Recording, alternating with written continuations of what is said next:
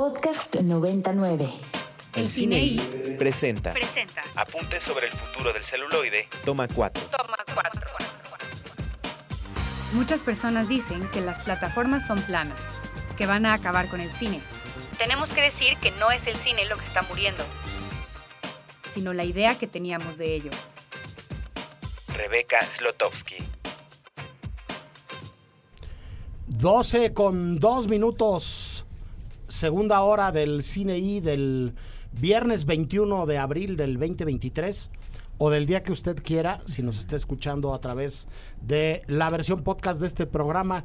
Yo soy el More y estoy muy contento de compartir micrófonos, como es costumbre, con mi queridísimo Ricardo Marín. ¿Qué tal? ¿Qué tal? Una hora más del cine y todavía tenemos invitados, todavía tenemos noticias. Sí, está también en cabina el orgullo del Estado de México, Andrés Durán Moreno. Por aquí todavía vivito y coleando para una hora más de lo que más nos gusta, More.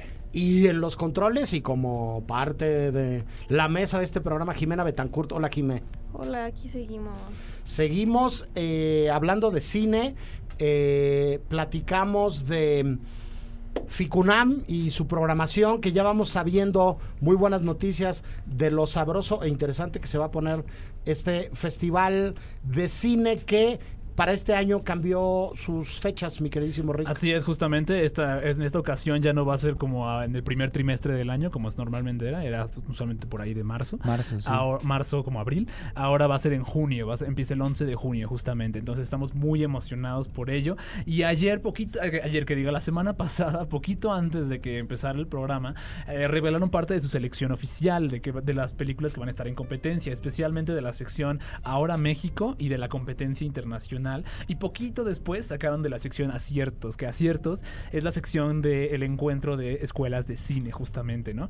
Eh, en Ahora México hay varias películas que a mí me emocionan muchísimo. ¿Como cuáles? Bueno, una película que ya logré ver, que se llama Pedro, de Liora Spil, Liora, Liora Spil, que, vamos, que vamos a entrevistar en este programa próximamente. Tratamos de concretar una entrevista cuando estuvo en Morelia, pero no fue posible, pero ahora que está en Ficunam definitivamente se va a lograr. Eh, es, un, es un retrato de Pedro Friedberg, Friedberg, que es uno de los artistas pues, visuales más como representativos que tiene el panorama mexicano. Pero es tan chistoso y es una reflexión genial sobre lo que es hacer una película. No solo es como un retrato de un artista, sino es el retrato de una documentalista también que está en problemas, que no sabe cómo terminar su película.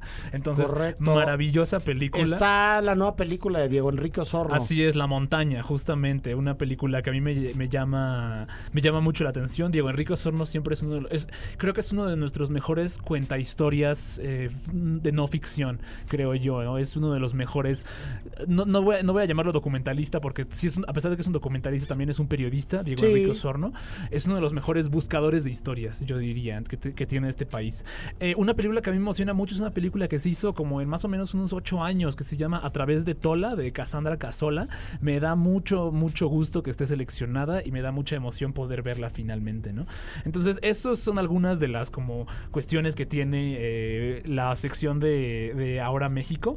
Eh, en la competencia internacional también hay muchas películas muy buenas. Una Sí. Película que yo ya tuve la oportunidad de ver de manera legal, por favor. No me- Eso, no- no muy me- bien, me funen, ¿no? Gracias por aclararlo. No me funen, este, pero que también dio mucho de qué hablar en el panorama internacional es la película de Alice Diop, que Alice Diop es una directora de documentales francesa, eh, principalmente ha trabajado en no, Fantástica. fic- en no ficción, pero esta película que se llama Saint Omer es un retrato de lo que es la de como una reflexión alrededor de la maternidad en un, en un giro legal eh, maravilloso. Esta es fantástico. Esta, esta película es de verdad, verdaderamente tan desafiante como puede ser muy empática, creo yo. Entonces, recomiendo muchísimo ver Saint Omer. Sí, está eh, también eh, representando a México en, en esta sección competitiva heroico de David Sonana, Así que ya es. estuvo en Cannes, eh, perdón, que ya estuvo en Cannes, eh, perdóname, Sí. toma dos, que ya estuvo en Berlín. Berlín, sí, sí, ¿no? sí.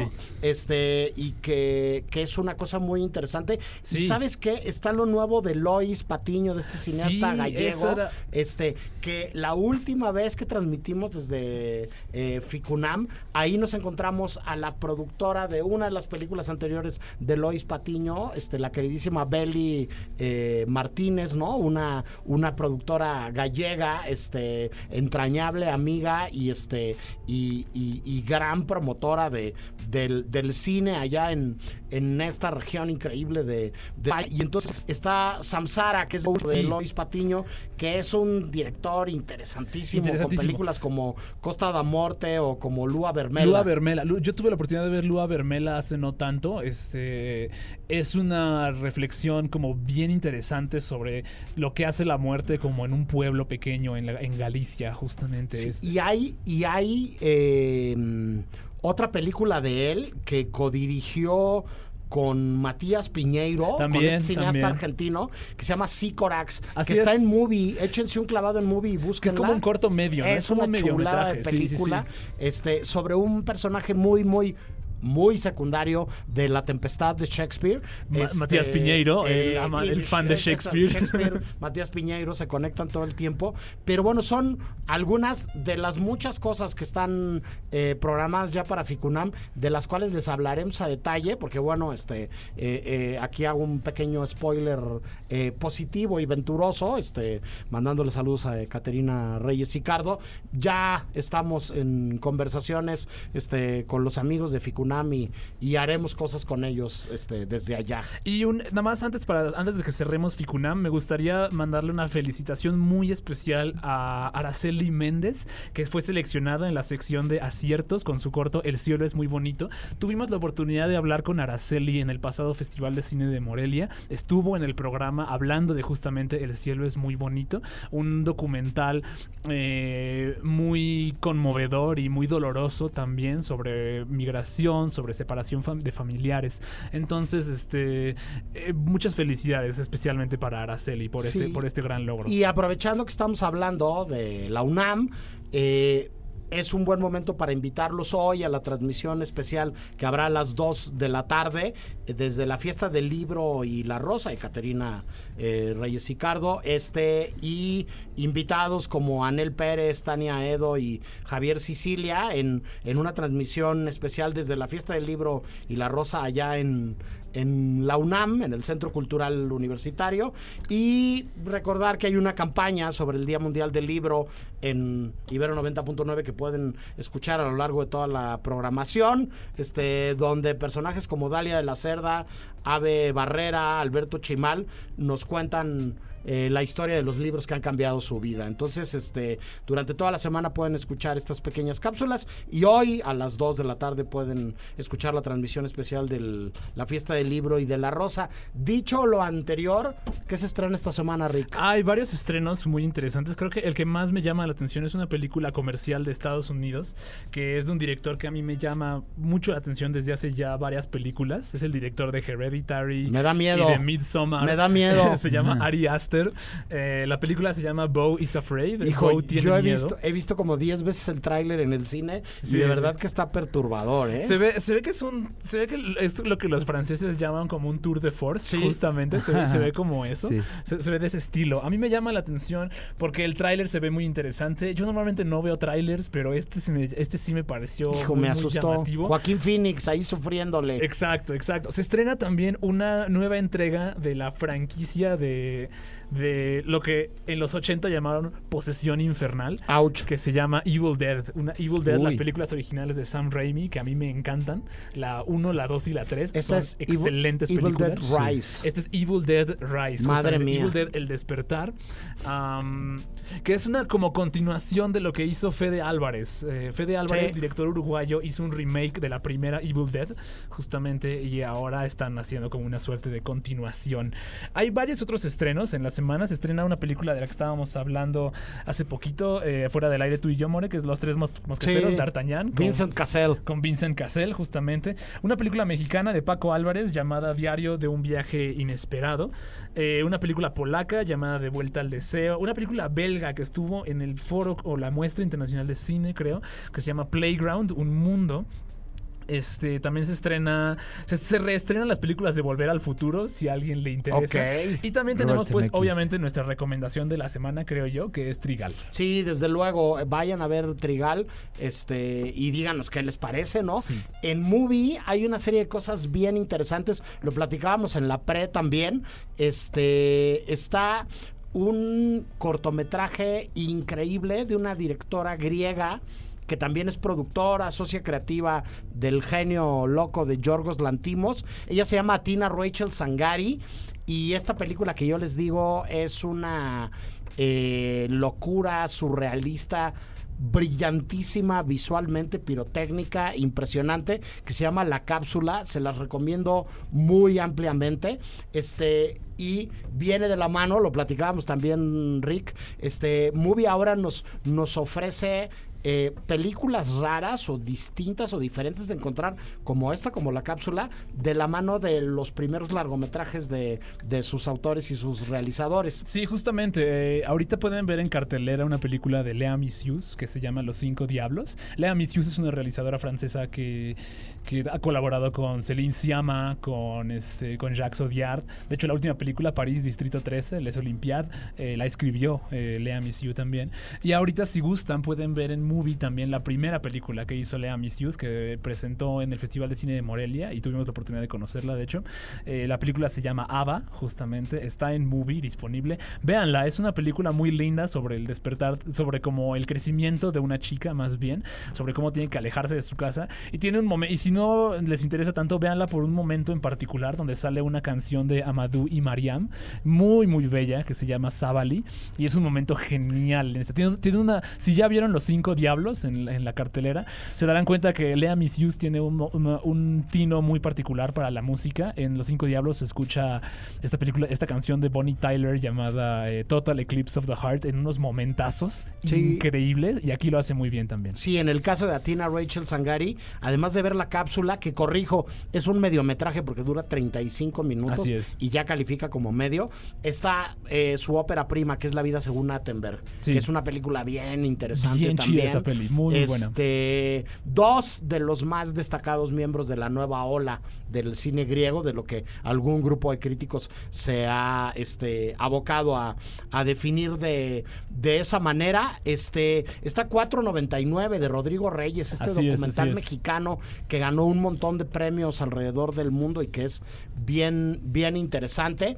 Este, está Dirty Dancing en Movie. En Movie. Me encanta, me encanta que Movie cada semana nos sorprende con, con- con cosas muy distintas y tienen un, un estreno muy especial esta semana. Se estrena justo hoy y ya hablaremos con mucho más detalle de esa película. Se estrena Close en Close, Movie esta de- semana. De Lucas Dont, una película eh, sobre sobre una película que explora el tema de la masculinidad en, unos, en un par de chicos y los y los ojos tan juzgadores de la sociedad. que Sí, la de representación de. Bélgica este año Así es. en la categoría de mejor película extranjera en, En los los, premios Óscares de la Academia, que además quedó en, en la terna final en, Sí, sí, sí. en- en las últimas cinco este, competidoras por el premio que a final de cuentas este nadie se sorprendió este terminó llevándose este Eh, sin novedad en el frente. sin novedad en el frente por cierto está en Netflix yo ya la vi Y ya la viste, ¿no? me parece una locura de película. me, muy intensa.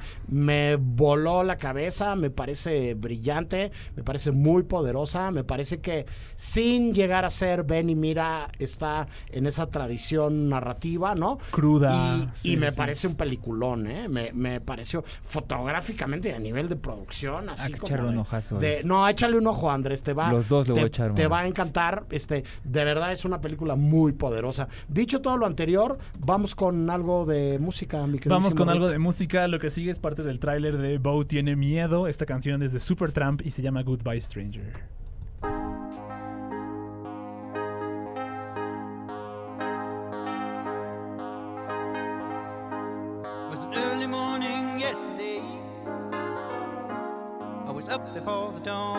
Esta es una pregunta un poco ociosa, este, pero ¿qué escuchamos, Rick? Goodbye Stranger de Supertramp, canción que hemos escuchado porque vivi- no vivimos bajo una roca, canción Exacto. que hemos escuchado también porque salió en Boogie Nights y más recientemente porque salió en el tráiler de Bo is Afraid, Bo tiene miedo, la más reciente película de Ari Aster, que a mí me emociona mucho. Ari Aster nunca me, no, no me decepciona, creo que es un gran, gran director. Sí. que parece que ahora se está, está manteniéndose, digamos, cerca de lo perturbador, que parece ser como su gran, su gran Parte de su estilo, su sí. leitmotiv, su estilo, pero ahora no parece que está tan cercano al horror, parece que está más cercano como al drama psicológico y a ese tipo de... ese- Sí. Tendría que verla, por supuesto, me hace falta verla, pero sí me emociona mucho. A mí el tráiler ya me preocupó, pero bueno, este, reconozco, este, sin que sea eh, un plato de gusto para mí, que es un cineasta súper talentoso. Sí, no, Este, definitivamente. Y que es alguien a quien hay que ver. ¿no? Sí, Este, sí, completamente. claro. Justo, y desde su debut creo que es muy interesante ver como en Hereditary, como el,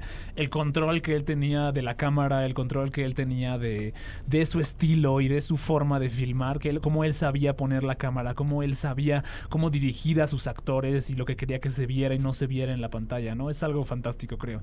Entonces, sí, es un gran es una gran noticia que, que aparte haya llegado tan pronto la película. Eso me da mucho gusto también que se, se acaba de estrenar en Estados Unidos y se está estrenando ahorita aquí también. Entonces, Sí, este, pues, pues lo hace muy bien. Claro, Este, yo quería que habláramos, More, de un pequeño fenómeno que ha estado ocurriendo en, en- en el mundo cinematográfico y es el fenómeno de la taquilla.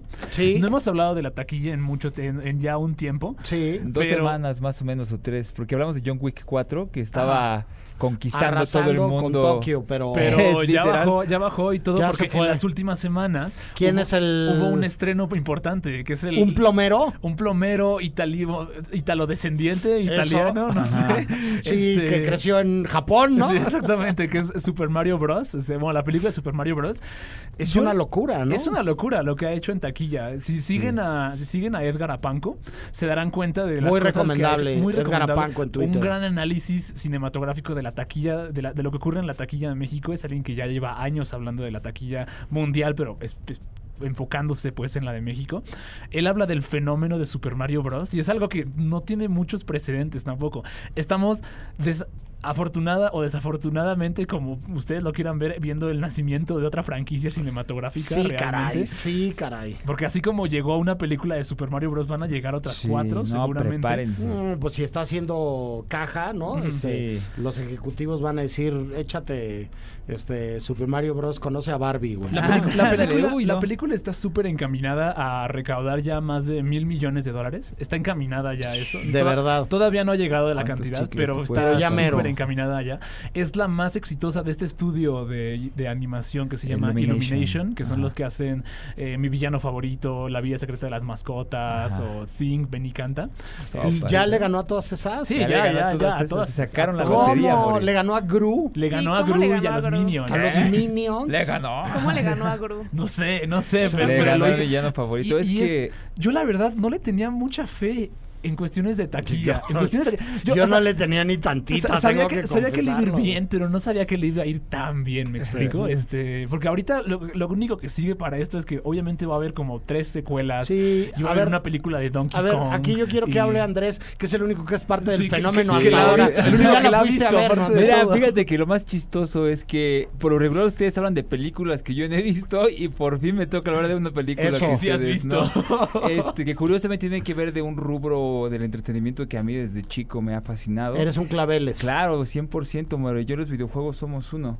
Y pues bueno, ¿qué te explico? México, Alemania, o sea, toda Europa, casi todo el continente americano tiene ahorita así en primer lugar de taquilla Super Mario Bros. Sí, sí, sí. Y, y yo lo que creo, lo que veo aquí es que hay dos generaciones aludidas, ¿no? Sí. La primera, pues morrillos como yo, ya, bueno, morrillos entre Sí, comillas. ¿no? salud. Que en el 94 estaban jugando con su Super Nintendo y conociendo a Mario Bros. que ya tienen hijos, algunos desafortunadamente o afortunadamente, No, claro. ¿Qué tal? ¿Qué tal que quieren ¿Qué tal tener que- hijos? Sí, sí, sí, sí, digo, hablo por mí, ¿no? Recuerden que nadie habla más, digo, todos hablamos de nosotros mismos siempre. Sí, bueno. Cortamos paréntesis, eh, pues la cosa es eso, ¿no? Vemos una generación de, de jóvenes, adultos, llevando a sus hijos y de niños que conocieron el personaje de Mario porque su papá le gustaba Mario Bros. y así. Entonces, hay dos generaciones aludidas a, a- a una narrativa que funciona muy bien en la onda de, pues bueno, tenemos aquí esta historia que siempre ha estado en Mario Bros. de eh, Bowser se quiere casar con Peach y pues Mario resulta ser como este triángulo amoroso que él sufre mucho, entonces en algún sentido todos vivimos esas clases de emociones en Y mayor o apela, menor medida. apela a la nostalgia, ¿no? Y sobre todo, More, lo que yo vi de la película que la verdad me gustó muchísimo es que no solo retoman a Mario Bros. O sea, está Super Mario World, está Paper Mario, está Luigi's Mansion, está Mario Kart, está también este aludido. Bueno, Mario Kart, dijiste Mario Kart. Ajá, ya, sí, Mario Kart está presente en la secuencia de, de- de la persecución, ¿no? Y pues como jugador, o sea, yo que he jugado todo eso, me dio gusto verlo, ¿no? Y yo volvería, este, estoy buscando ver la película nuevo, pero en inglés, porque el doblaje, este, no me fascinó, o sea, se veía este famosísimo doblador que no recuerdo el nombre, del que es la voz de Mario Bros, siempre la ha hecho.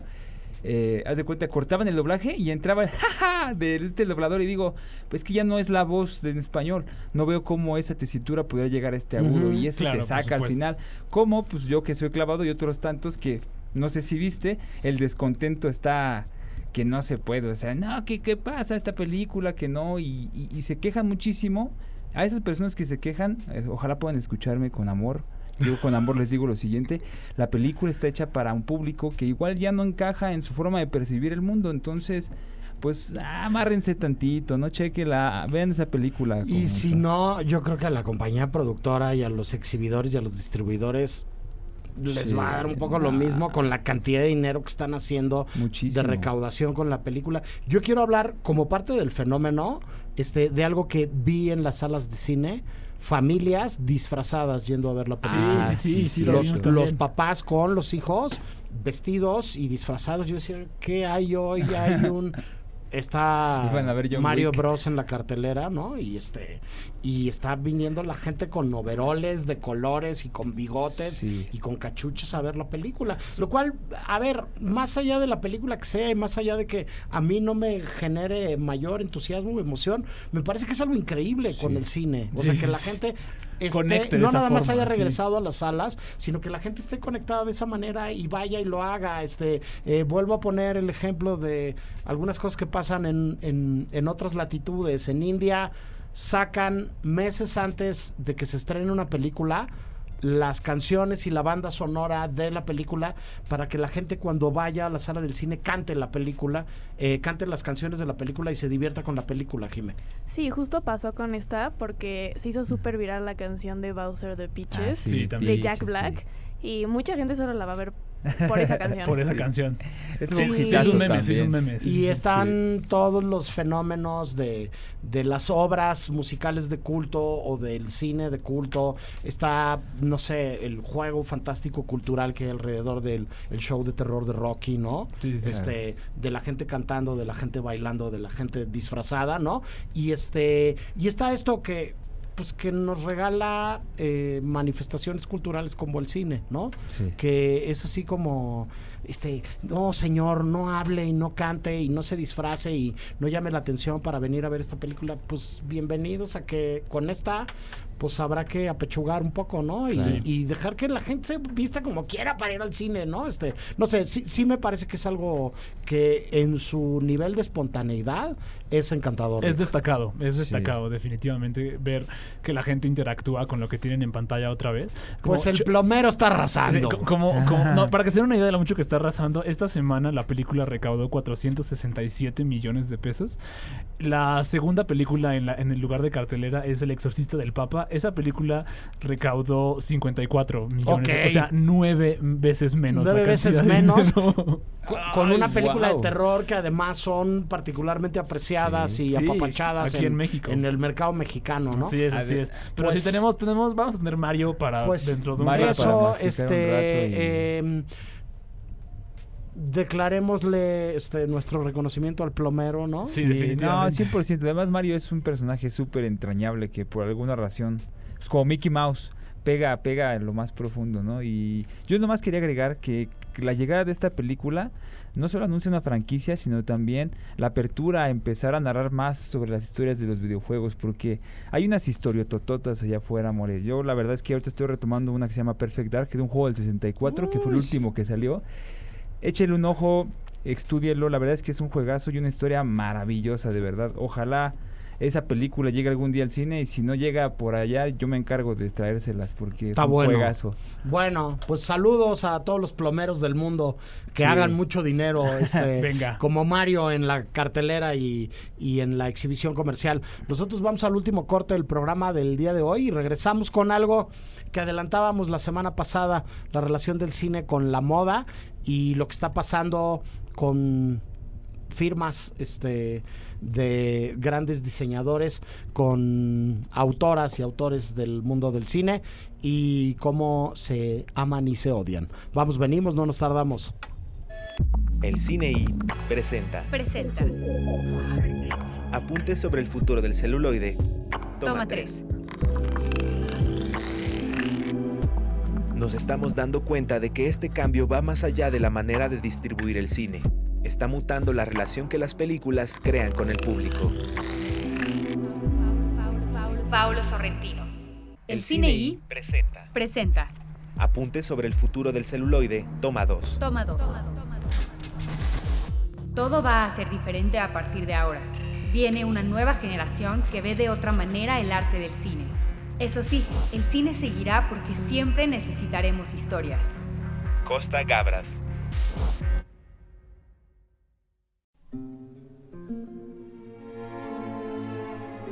Algún día tendrás que contármelo todo sobre mi padre. No basta que me digas que murió antes de que yo naciera. No es un asunto fácil de contar. Me imagino. Si no, ya me lo habrías contado. No he podido dormir en toda la noche pensando en El cine y la moda. Toma uno. Con el cuaderno en la mano, en la mano. Hace unos días, en medio de los anuncios de la programación del Festival de Cannes del presente año, de entre todos los títulos mencionados, uno llamó poderosamente la atención. Extraña forma de vida. Cortometraje dirigido por el incombustible realizador manchego Pedro Almodóvar y protagonizado por Ethan Hawke y Pedro Pascal. La cinta es también la primera película de una nueva compañía productora fundada por la casa de moda Yves Saint Laurent, que incursiona con este proyecto en el mundo de la industria audiovisual. Uh, you know, I also want to, to thank my, my sister, Maria Jesus and Antonia, for the amount of candles that they lit to their favorite saints during the last months. You know, culture different. Uh, De Wes Anderson a Baz Luhrmann, pasando por Wong Kar-wai, Ava DuVernay, Darren Aronofsky o Joe Wright, los nombres propios de la dirección cinematográfica se han ligado con las firmas de moda más prestigiosas en un matrimonio bien avenido de muchos años. Esto es El cine y la moda. Comenzamos. De la historia de Coco Chanel a las alfombras rojas. de la mirada de Roger Vadim a la vida de Yves Saint Laurent. Marcas, lujo y nuevas tendencias. Bikinis, minifaldas y diamantes. El cine y la moda. O la historia de un tórrido romance lleno de sofisticación. Une définition de l'élégance. Mon Dieu, que c'est difficile. Posez des questions bien difficiles.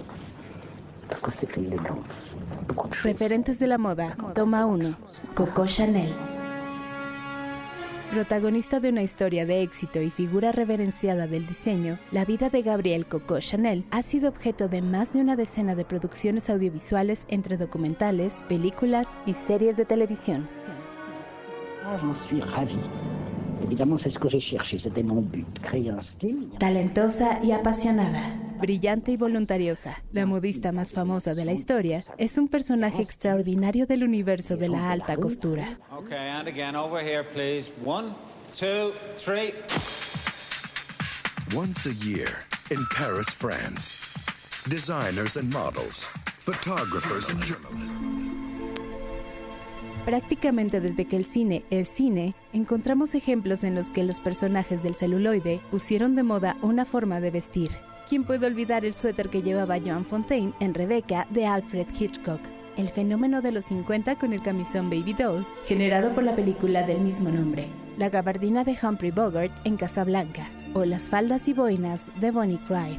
La moda de un film no solo depende de sus protagonistas, también ha permanecido consagrada por diseñadores famosos. Como ejemplo, está la casaca lanzada en Dr. Shivago en 1965, apoyada por una colección diseñada por Mark Bohan para Dior.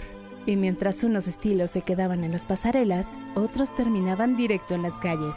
Tal es el caso de los tan conocidos jeans, los cuales al estilo de West Side Story aterrizan en las piernas de los jóvenes de los años 70.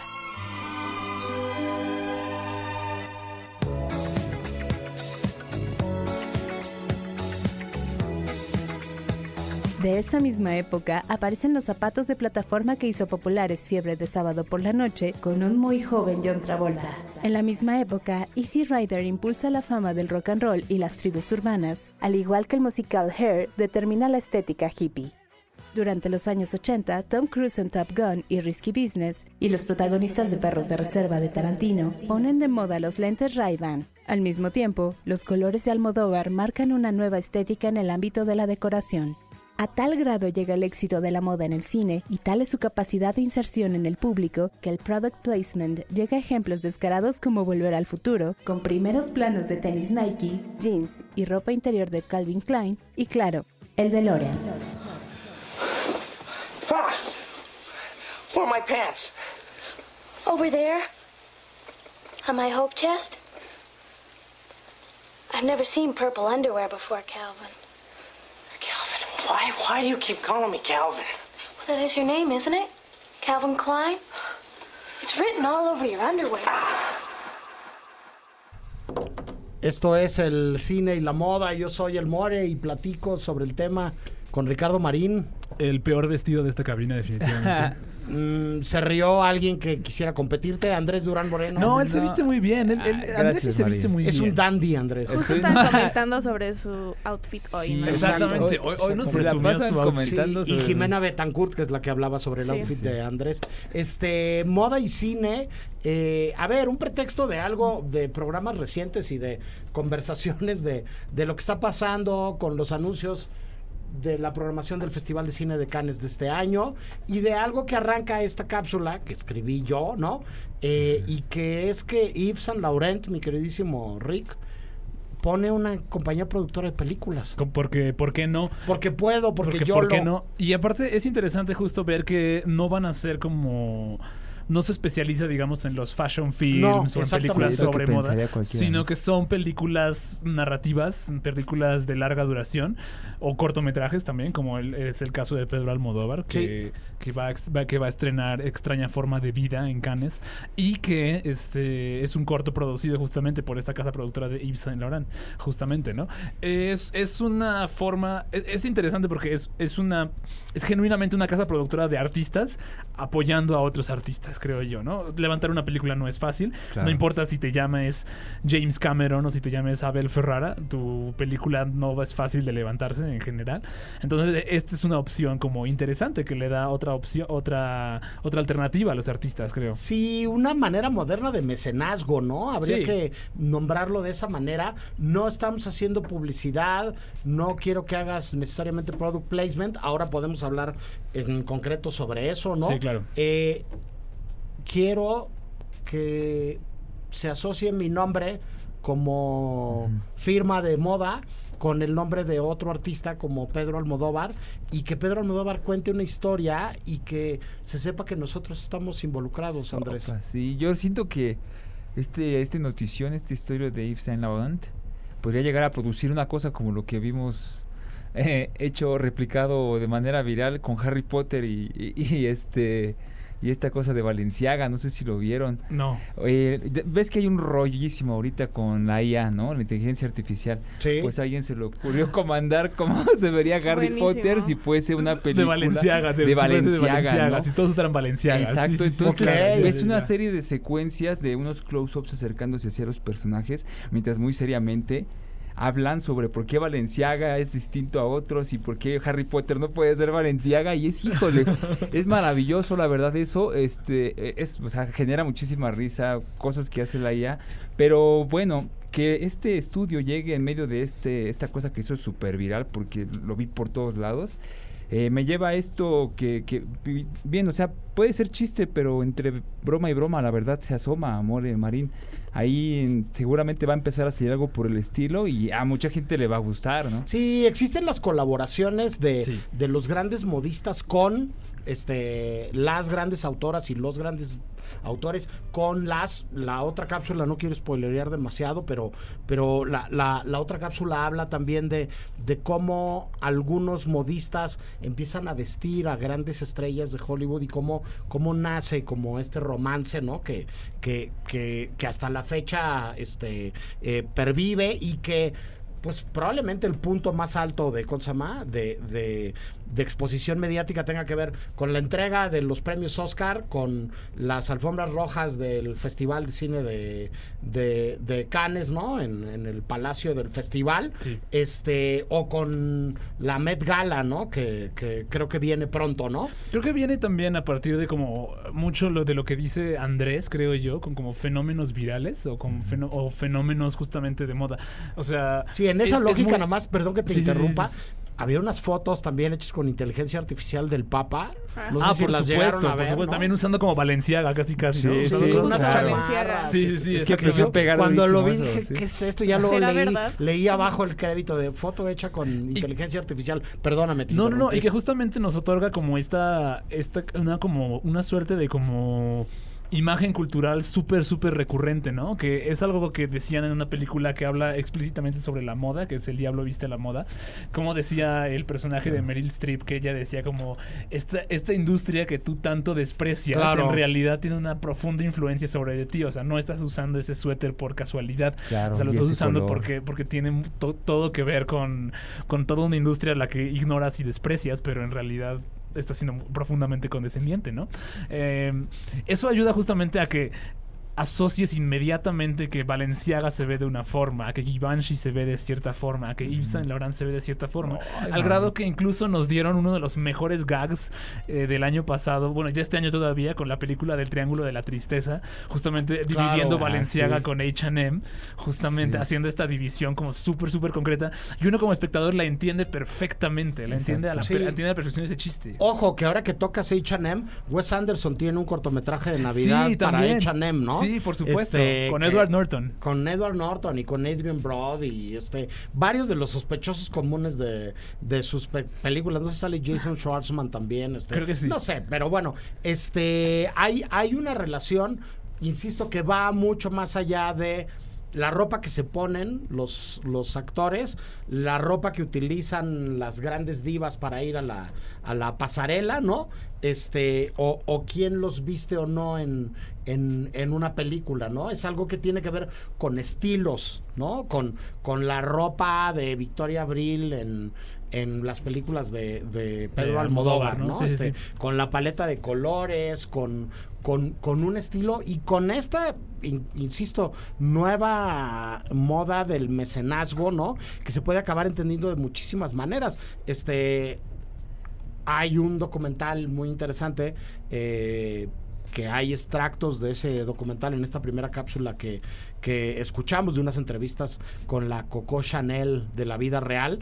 Pero hay un montón de películas alrededor de la vida de Coco Chanel. Y hay una particularmente buena que yo recomiendo mucho que se llama Coco e Igor, en donde se cuenta la historia de amor y de mecenazgo y de control de Coco Chanel e Igor Stravinsky. Coco Chanel fue la mecenas de, de Igor Stravinsky, ¿no? Y todo lo que podemos acabar in- interpretando en el mundo contemporáneo de alguien que controla a otra persona a través del dinero, ¿no? Y de un montón de prácticas que podríamos identificar como, como, como meramente en roles de género desde el hombre dominador de la mujer. Está volteado en esa película y en esa relación y es interesantísima, la recomiendo muchísimo. Es de Jean Cunuen la película, si no me equivoco, y se llama Coco e Igor, ¿no? Este, una escena de, una historia de mecenazgo en sentido contrario. Y en el, y en el mundo de la moda, ¿no? Sí, no, Claro. pe- películas así sobre el mundo de la moda hay como muchísimas, cada una ah, con, con diversos grados de importancia. Creo que a Naomi, Naomi Ferrari, cuando hicimos este programa una vez, nos recomendó esta película de Robert Altman, que es este... Prêt-à-porter. Prêt-à-porter, ¿no? Fantástica. Sí, y también está, pues, este, esta película de, um, de Paul Thomas Anderson, eh, El hilo fantasma, una, Ah, claro. una excelente película sobre amores tóxicos dentro del mundo como de la moda, ¿no? Sí, eh, personajes obsesivos y controladores. Casi nada este, comparecidos a los de la filmografía de, de Que- Paul Thomas Anderson. que tras esa película y en un periodo de anuncio de retiro del mundo de la interpretación y la actuación, este el buen Daniel Day-Lewis se puso a estudiar diseño de modas. Sí, y, se- y empezó, y empezó a él Ah. a hacer su propia ropa también, así, a, justo a diseñar su propia Entonces ropa. dices así como, uh, se- se no- las cabras de alguien parece que están paseando por el monte, ¿no? Este, Y se están acercando peligrosamente al, al precipicio, ¿no? Este, es, son dos, dos mundos que están, que están muy cerca y que están muy vinculados y en donde además podemos encontrar un montón de, de, de puntos de conexión. Otro caso que a mí me parece increíble y que me parece interesantísimo, por ejemplo, es el de Tom Ford. Sí, no, es, ¿no? es justo, sí, un sí, diseñador de moda que se hace director de cine y que además lo hace de una manera espléndida. Sí, sí, era un hombre muy no, prolífico. este, Animales Nocturnos, a mí me parece una película portentosa, güey. Animales Nocturnos y la anterior que tiene, este, un, bueno, A Single Man, justamente. Sí. Esta, esta película con Tom, con Colin Firth y, Completamente este, de y acuerdo. Julianne Las Moore. dos son películas espléndidas, Sí, ¿eh? y como que es, es bien este, interesante ver cómo son como muy exquisitas en, en materia estética. sí, son completamente como, de son como muy, muy particulares. parecen ¿no? su ropa, ¿no? Ajá, justamente, ¿no? Como que tiene esa, esa, como que me remite mucho a como a ese diseño tan exquisito, tan elegante, tan perfecto y meticuloso, Y justamente. el otro ejemplo, lo que pasa es que lo voy a mencionar solamente por encima, porque hemos hecho programas sobre él, hemos hecho programas sobre películas de él y podríamos hablar meses sobre el asunto, es Wong Kar Wai. Claro, y también. la exquisitez del gusto Sí, de sí, Wong sí. Kar Wai, el cuidado por los los vestidos de In the Mood for Love, solo los vestidos de ella en. In the Mood for Love este dan para un programa, Andrés. Sí, Maggie Chung me parece que es una de las personajes, actrices mejor tratadas por sus directores en el asunto de la moda.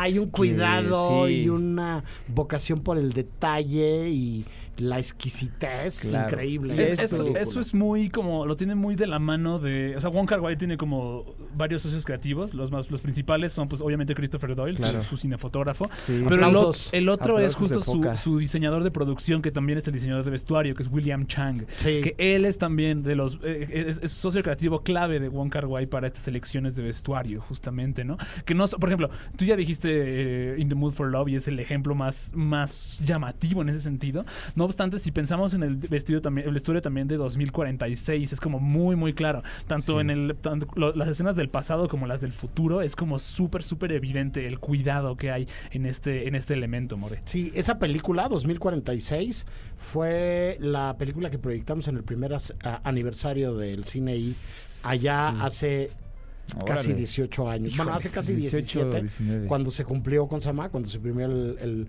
primer aniversario en el cineclub del, del Hotel Condesa de F, en un sótano. Uh, este, ya llovió. Sí, Andrés, ibas a decir algo. Sí que retomando el tema de la moda y el cine, creo que uno de los grandes impactos que, te- que tiene también es que uno... Hay muchas personas que se proyectan o que se ven proyectados por los personajes y empiezan a vestir como algún personaje, ¿no? Creo que ahí está el caso de John Lennon. Cuando sale este personaje del topo diseñado por este Alejandro Jodorowsky, John Lennon compra los, los, los derechos de ese personaje para empezar a vestir igual. O sea, imagínate ese rollo, ¿no? Y eh, digo, esto es el caso más grande, pero allá afuera hay mucha gente que viendo las películas de James Bond empieza a comprarse pues los, los Rolex a los que les alcanzaba, ¿no? Que, Sí, que claro, salían claro. en la película. Eh, la gente que está yendo a ver Mario Bros se viste, pues se pone la moda que vemos en Mario Bros. Y pues bueno, allá afuera hay todo un fenómeno de gente adscrita al anime, que son denominados atakus, que hacen pues un montón de cosplay y al final también es una expresión de la moda. Una, ¿no? una que a mí, uno de los fenómenos que a mí más me llama la atención es uno que no, tiene- no tiene tanto, tal vez tanto que ver con el cine, tiene más que ver con la televisión y tiene que ver con una serie que se llama Ajá. Friends. Claro. Este, y el peinado de una de las actrices principales, que es Rachel. Este, la actriz se llama. ¿Cómo se llama la actriz? Jennifer Aniston. Jennifer Aniston. Sí. ¿Qué pasó, Este, sí, justa- perdón, perdón. Pero justamente ella tenía un peinado como muy particular que se volvió el Rachel haircut, justamente. Claro. Se volvió Sí, el peinado. hay, hay un fenómeno previo que es exactamente la misma lógica de, de copia, que era el peinado y el corte de pelo en capas de Farrah Fawcett. Ah, por en supuesto. Los Ángeles de Charlie. Por supuesto, claro en- que sí. En la original, ¿no? En las que sale este de un tiempo más reciente acá Drew Barrymore y Luis Gerardo Méndez, ¿no? O Winona Este, Ryder en los noventas también. Sí, no, bueno, ahí, ahí. Tenemos una cápsula más, ¿por qué no vamos a escucharla y regresamos a cerrar el programa de hoy con recomendaciones? Tu aimais la beauté, Yves. On ne sait pas d'où vient un goût, un instinct. Personne ne vous Referentes de la moda. Toma 2. Yves Saint Laurent. Explosivo y delicado. Enigmático y voraz. El talento de Yves Saint Laurent ha inspirado en los últimos años tres retratos fílmicos inolvidables. Lo mismo desde el documental En clave de ficción, el genio de la moda nacido en Orán es hoy otro entrañable personaje fílmico. Yves, regarde-moi. Tu veux vivre ou tu veux mourir Parce que si tu veux mourir, moi je peux rien faire pour toi. Los personajes del cine inmersos en la moda representan un ícono y un alter ego para el público en general. Cada uno de ellos han construido imágenes distintas con su simple vestir, hablar y andar. Pero hay personalidades importantísimas que han marcado la memoria mediática, visual y de moda de distintas épocas del siglo XX. Todos ellos respaldados por un diseñador de cabecera. Tal es el caso de la diva Greta Garbo, vestida por Adrian, quien personificaba la sofisticación de los 30. En contraparte, Marlene Dietrich puso de moda los pantalones a lucirlos a diario y Lauren Bacall el traje sastre a cuadros en tener y no tener de Howard Hawks. Marilyn Monroe, a la que siempre vestía William Travilla, ofrecía un sex appeal poco común para la mujer promedio de la época. Y Grace Kelly aparece como la elegancia inalcanzable cuyo peinado en la ventana indiscreta marcaría las tendencias en peluquería femenina en los 50. Para los años 60, Doris Day aparece como modelo de elegancia para el ama de casa, en sus películas como Confidencias a Medianoche y Pijama para Dos. En la década de los 70, la hiper sofisticada Marisa Berenson personifica la quinta esencia del refinamiento en Barry Lyndon y se atreve a aparecer en sociedad con vestidos de top transparente por primera vez en la historia. En la misma época, Diane Keaton se convierte, gracias a Annie Hall, en el modelo de mujer a la última, una protagonista libre y desenfadada de la época gracias a sus corbatas. Oh God, what a what a dumb thing to say, right? I mean, you say it, you play well, and then right away, I have to say you play well. Oh, oh God, Annie. Well, oh well. la di da, la di da, la la. En los 80 el gusto por el lujo y la vulgaridad son encarnados a la perfección por Madonna, marcando tendencias de moda asentadas más tarde en el entramado social. Ahí están su gusto por los crucifijos o el uso exterior de la ropa interior en la película Buscando desesperadamente a Susana. Llegando esa importancia hasta los 90, Madonna encuentra la horma de su zapato en el diseñador francés Jean-Paul Gaultier, por sus sostenes puntiagudos y su ropa surrealista de lujo.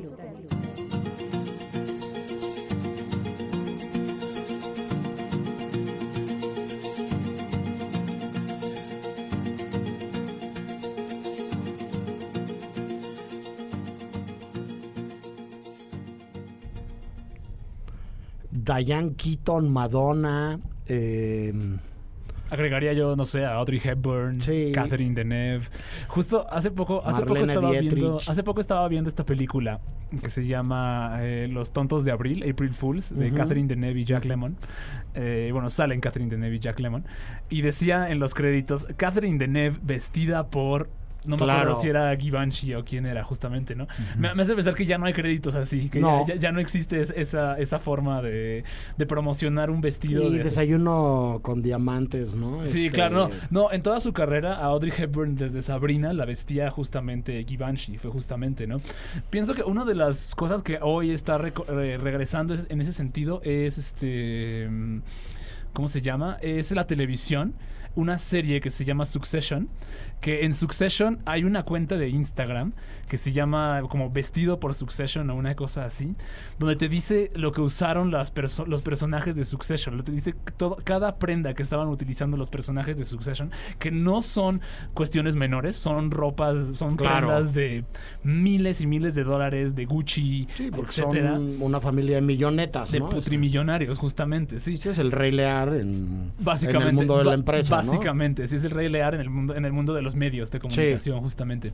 Y y es muy interesante ver eso, ¿no? O sea, es muy interesante ver como, al menos en Succession, lo que se propone es que estas personas que tienen todo y tienen toda la ropa del mundo están como profundamente vacías, ¿no? El diseño de producción es súper sobrio y la ropa, que en realidad pasa muy desapercibida, es carísima en realidad, es súper, súper cara. Lo que usan Sí. es Balenciaga, es Gucci, es, este, es Yves Saint Sí, Laurent. oigan, justamente. es, es tiempo de ir cerrando. No quiero dejar de mandarle saludos a Irene Haddad, a Mitch Sí, Saimar, que nos están escuchando, a Lalo El Escandón, a todos los que nos han comentado eh, cosas a través de, de Twitter. Rodrigo Curiel también nos dice que, que amó McQueen, que es grandísimo documental, que la biopic de Yves Saint Laurent le gusta mucho y que por supuesto Phantom Thread. Gracias a todas y todos los que nos están escuchando. Este, ya vamos cerrando. Andrés, una película, una serie, un algo de cine y moda Ajá. que quieras recomendar. Hay dos que fotográficamente me parecen muy elocuentes. El demonio neón de Nicholas Woodman Refn. Ándale. Por supuesto. Y eh, este esta de Edward Wright donde sale eh, ay se me olvidó su nombre Soho. El misterio de Soho se llama en Sí, español. Last Night in Soho, Ah, sí, Last sí, sí. Night in Soho que tiene que ver con un galó, creo se llama. Tú me contaste este género italiano. El cine giallo, el cine El giallo, sí, sí, sí. Esas dos, amigos, écheles un ojo. Correcto. Fotográficamente excelentes. Jime, ¿tú algo que quieras recomendar de cine y moda? Me voy a ver muy generación Z. Venga. Pero yo voy a decir adelante. euforia porque siento que la moda Ah, sí, mínimo de mi generación y de las que vienen está súper influenciada por ese tipo de series. ¿Sabes, ¿sabes Nito qué comentario escuché yo justo cuando regresamos a clases presenciales en la Universidad Iberoamericana? Alguien que dijo, example ¿por qué todos vienen vestidos de euforia? Sí. Este, Yo- hablando de los y las alumnas de la Ibero. Me acuerdo que yo te dije como creo que Euforia le ha hecho un profundo daño a nuestra sociedad. Algo- le ha hecho un profundo daño a nuestra sociedad. Euforia, Ricardo Marín, gracias. Ah, yo me quedo con una película muy, muy vieja que a mi mamá le gusta mucho y mi mamá me enseñó. Es una película con una profunda atención al diseño de vestuario de George Cukor. Se llama Mi Bella Dama. Eh, todos los vestuarios fueron. Parte del vestuario fue diseñado por, por Givenchy, justamente. Y entonces, sí, esta es una de mis, una de mis películas favoritas también. Hijo, hay un montón. Los paraguas de Cherburgo. Ah, definitivamente. El diseño de arte y la moda de esa película es, es increíble. Este, y tengo que decir que a mí me gusta particularmente, me encanta un, un documental eh, sobre la historia de amor de Pierre Berger y del gran Yves Saint Laurent que se llama El amor loco. Este lo recomiendo muchísimo. Es, es la historia de lo que pasa con la colección de arte que juntan esta pareja de entrañables amantes a lo largo de su relación y, y de, de cómo el duelo se puede desdoblar de muchas maneras distintas y una de esas es dejar ir algo que coleccionaste con la persona que más querías en la vida. Entonces, este, eh, recomiendo mucho esa película. Eh, muchísimas gracias por hacer posibles las mejores dos horas del mejor día laborable de nuestra semana. Yo soy el Mori y nos podemos ver en muchos lados, pero seguro, seguro, nos vemos en el cine. Adiós. Grabando. El cine y toma dos. Berlín, Morelia, Tesalónica, Carlos, Toronto, Guadalajara, Jerusalén, San Cristóbal de las Casas, Locarno, Guanajuato, San Sebastián, Puerto Escondido, Portland, Querétaro, Annecy. En 17 años caben muchos viajes, cientos de transmisiones y muchas entregas de premios. El cine I o un buen pretexto para hablar en la radio de lo que más nos gusta. El cine y El cine I. por Ibero 90.9. Para más contenidos como este, descarga nuestra aplicación disponible para Android y iOS o visita Ibero909.fm.